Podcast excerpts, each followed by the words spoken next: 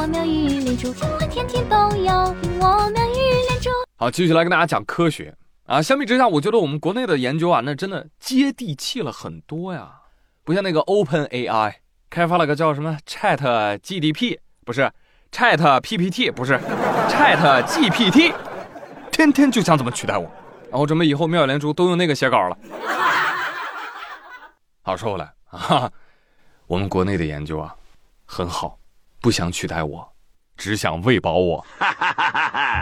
贵建方院士团队发布了一个最新的研究成果，说经过一年多的努力啊，他们根据基因技术，利用鱼类精准育种技术，创造出了无刺儿洗头鱼。啊，洗头鱼就是鲫鱼。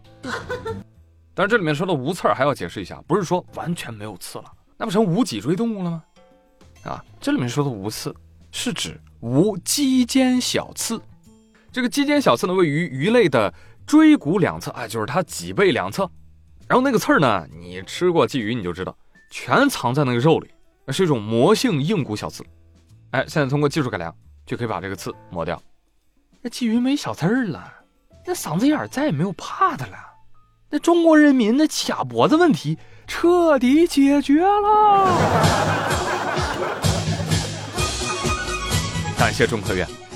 继续说，我行，你们人类行啊，非得比我超进化，我就非得进化成拉棒，你们才不会吃我，是不是？小了，格局小了，你还是不懂人类的心。要想不被吃。你要么好看，要么难吃，哎，你至少得占一样，是吧？而最近黑龙江一男子因为热播剧《狂飙》中反派主角卖鱼起家，他就顺手分享了自己用冰柜养的各种鱼。What？男子打开冰柜，你看这个是金龙鱼。这个是皇冠狗头，哎呀，我可太爱它们了，但是都养死了。那死了呢，我也舍不得扔，然后我就把它放冰柜里了。像这样的冰柜啊，我们家有七个。行了，大哥，别说了，知道了。你就是那种养鱼技术差、不怎么换水、经常换鱼的人。大哥说，啊哈嗯嗯。这反正都是观赏鱼嘛，哈，那放冰柜跟放玻璃柜里也没有啥区别嘛，对不对？啊，是是是，没有区别，没有区别啊！你这个是睡觉的鱼，冰美鱼。有网友提议说：“哎，你这个话筒吃了吧？你看，我刚刚怎么说的？要么好看，要么难吃。我跟你说啊，一般好看的鱼都难吃，为啥呀？因为它要好吃，还能用来看吗？逻辑鬼才。”是吧？记住我的生存指南。继续上论据。近日，山东蒙阴一男子在赶年集的时候偶遇一只五彩大公鸡。男子说：“只是在鸡群中多看了它一眼，就没有能够忘掉它的容颜。”我从来没见过这么漂亮的大公鸡。于是我一咬牙一跺脚，买了，三百块钱。很多人都感慨，我怪不得课本上说五彩大公鸡，啊真的色彩鲜艳啊！啊，是的，我证明我看过，这只鸡确实漂亮。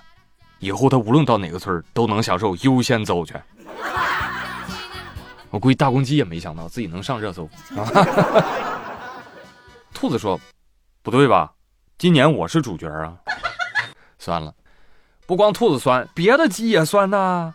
那别的鸡就就讽刺他说。你咋的了？你长得漂亮能当饭吃啊？大公鸡说不能啊，但是长得漂亮可以让你不被当饭吃啊。你有病！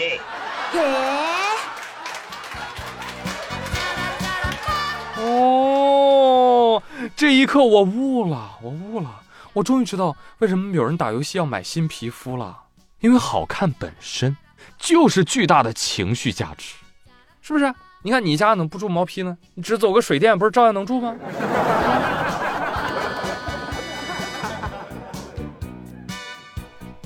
鹅说：“那我们这种呢，没有那么好看，也没有那么好吃的，但你有用啊！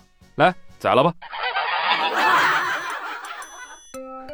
近日，湖南衡阳市民陈英表示：“我老婆啊，远嫁过来的，冬天怕冷。我去年啊买了几只大鹅，养了一百多天，选了最好的绒朵，给她做羽绒服的填充。从选绒朵到做衣服，我花了一个星期。最后看到老婆穿着很开心，很暖和，哈哈哈，我也很开心啊！哇哦，不错呀！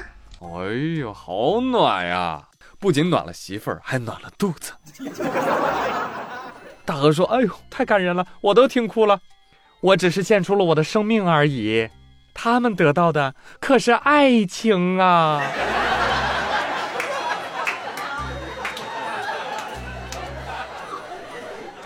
我突然想起了那个名场面，就大鹅见到人就问：“我问问你，你衣服里塞了什么？啊？你羽绒服里塞了什么？”你别走，我今天不刀死你！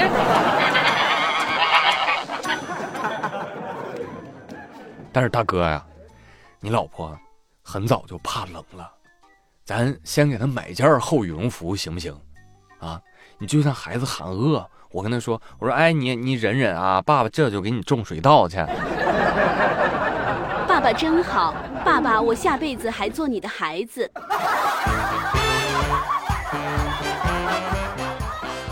是吧周期太长了，是吧？别掩饰了，你是不是就想吃铁锅炖大鹅？等下次想吃烤全羊了，老婆，我给你做了一件羊毛衫。温馨提示：做羽绒服之前，鹅毛要经过严格的高温消毒杀菌哦，不然穿一段时间你就会发现味儿不对，有鹅屎味儿。哎，提示这个干嘛呀？温馨再提示：别做啊，你也不会做。买一件就得了。